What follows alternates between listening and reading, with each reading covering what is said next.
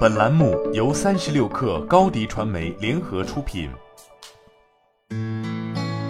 本文来自三十六氪神译局。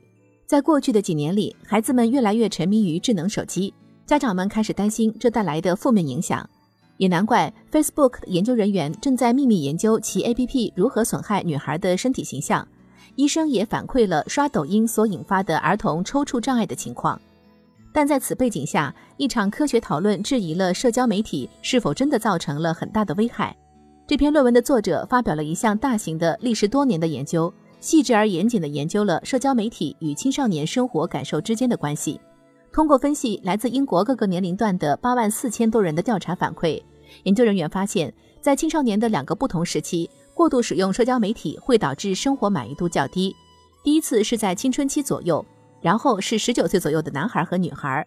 领导这项研究的剑桥大学实验心理学家艾米·奥本说，在研究之前，我们实际上考虑过社交媒体和幸福感之间的联系可能会因年龄的不同而不同。最后发现事实确实如此。对于大多数美国青少年来说，屏幕是生活的重要组成部分。最近的调查显示，百分之九十的美国青少年拥有智能手机，他们每天花很多时间盯着智能手机看屏幕、玩游戏。以及通过社交媒体进行交流。在过去二十年里，随着青少年使用社交媒体的数量激增，抑郁症、焦虑症和自杀率也呈爆炸式增长。科学家们开始怀疑这些惊人的趋势是否与使用社交媒体有关联。然而，探究社交媒体和幸福感之间直接关系的研究还没有发现太多证据。斯坦福大学的行为心理学家杰夫·汉考克对两百二十六项此类研究进行了原分析。他说，几乎所有研究都显示影响是相当小的。汉考克没有参与英国的这项研究。他说，这项新研究值得注意的是，它的研究范围，其中包括在英国进行的两项调查，共有八千四百人参加。其中一项调查跟踪了一万七千多名十岁至二十一岁的青少年，记录了他们每年使用社交媒体的情况和生活满意度的变化。研究发现，在青少年早期。过度使用社交媒体预示着一年后生活满意度会降低。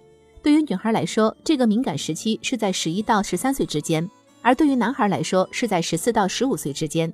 奥本说，这种性别差异可能只是因为女孩往往比男孩更早进入青春期。奥本说，我们知道青春期的女孩会比男孩更早经历发育过程，有很多方面都可能成为潜在的驱动因素，无论是社交、认知还是生理方面的因素。研究中的男孩和女孩都在十九岁左右进入社交媒体敏感度的第二阶段。奥本说，这很令人惊讶，因为两性之间表现得如此一致。他说，大约在这个年龄，许多人会经历重大的生活变化，比如开始上大学、开始一份新工作或第一次独立生活，这可能会改变他们使用社交媒体的方式。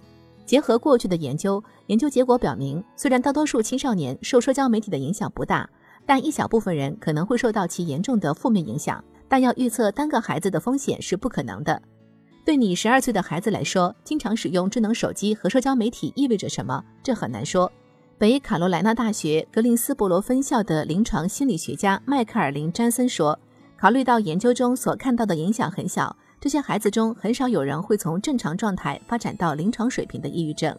但这并不是说他们完全不会出现这种情况。”詹森指出，这项研究还发现了反向的联系。对所有年龄段的参与者来说，对生活感得糟糕的人，在一年后会花更多的时间在社交媒体上。这表明，对于一些人来说，科技可能是一种应对机制，而不是他们抑郁的原因。所有这些专家都表示，人们经常夸大社交媒体的危害，而忽视其好处。詹森说，社交媒体确实是有风险的，但它也能带来很多积极的东西，比如支持、联系、创造力和技能的掌握。他补充道。我认为很多时候好的一面确实被忽视了，因为我们太过关注风险。好了，本期节目就是这样，下期节目我们不见不散。你的视频营销就缺一个爆款，找高低传媒，创意热度爆起来，品效合一爆起来。微信搜索高低传媒，你的视频就是爆款。